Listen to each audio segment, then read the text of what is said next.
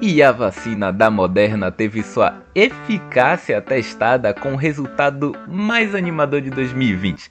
Na verdade, a notícia mais animadora de 2020: 94,5% de eficácia. Lembrando que o Brasil, ainda no mês de abril, olha só, o mês da mentira, falava-se de um medicamento com 94% de eficácia sendo produzido em laboratório. Pelo visto, ainda está em laboratório ou era realmente 1 de abril. em Salvador, o candidato Bruno Reis venceu a disputa pela prefeitura, fazendo com que os soteropolitanos não precisassem retornar às urnas para o segundo turno.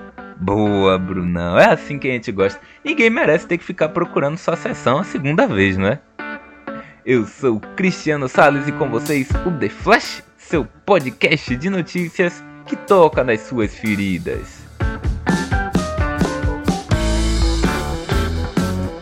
Em Salvador, o candidato Bruno Reis venceu a disputa pela Prefeitura de Salvador, na Bahia, com 64,16% dos votos válidos. Major Denise ficou em segundo lugar com 18,84% dos votos. Para chegar até a sessão eleitoral, os soteropolitanos enfrentaram um mar de santinhos, paredões icônicos, além, claro, da confusão quanto à sessão que iria votar. No mundo, a vacina da Moderna já avisou que teve seus 94% de eficácia confirmados. Curioso, porque outras vacinas, como a Sputnik V, tinham 92% de eficácia e do nada já aparece com 94%. Mas vocês acham que o deboche iria reclamar? Nananina não. 92% de eficácia vendido. Eu ouvi 93, 93, 93, 93 vendido para ali, alguém 94, vendido 94 para a Moderna, dole uma, dole duas. No Brasil, Tami Miranda foi um dos vereadores eleitos em São Paulo neste domingo. O político transexual, filho da cantora Gretchen, foi o nono candidato mais bem votado para a Câmara Municipal este ano. Tami não foi o único candidato transgênero eleito para compor a próxima legislatura da Câmara Municipal de São Paulo em 2021.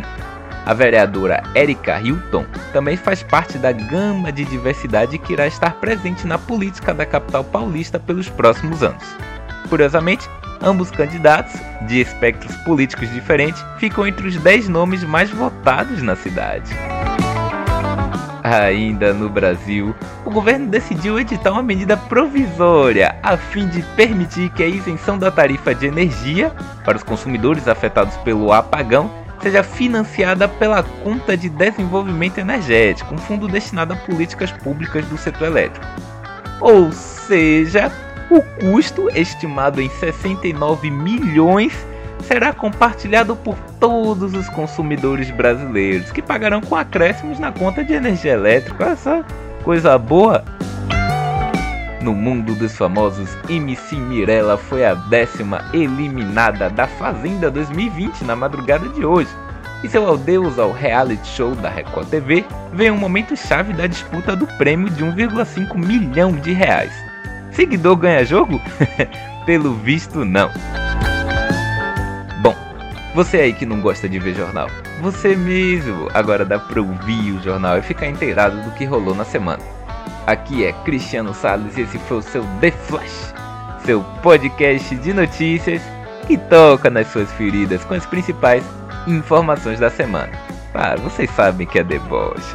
Fontes retiradas de Folha de São Paulo, G1, UOL F5 e Correio Brasiliense.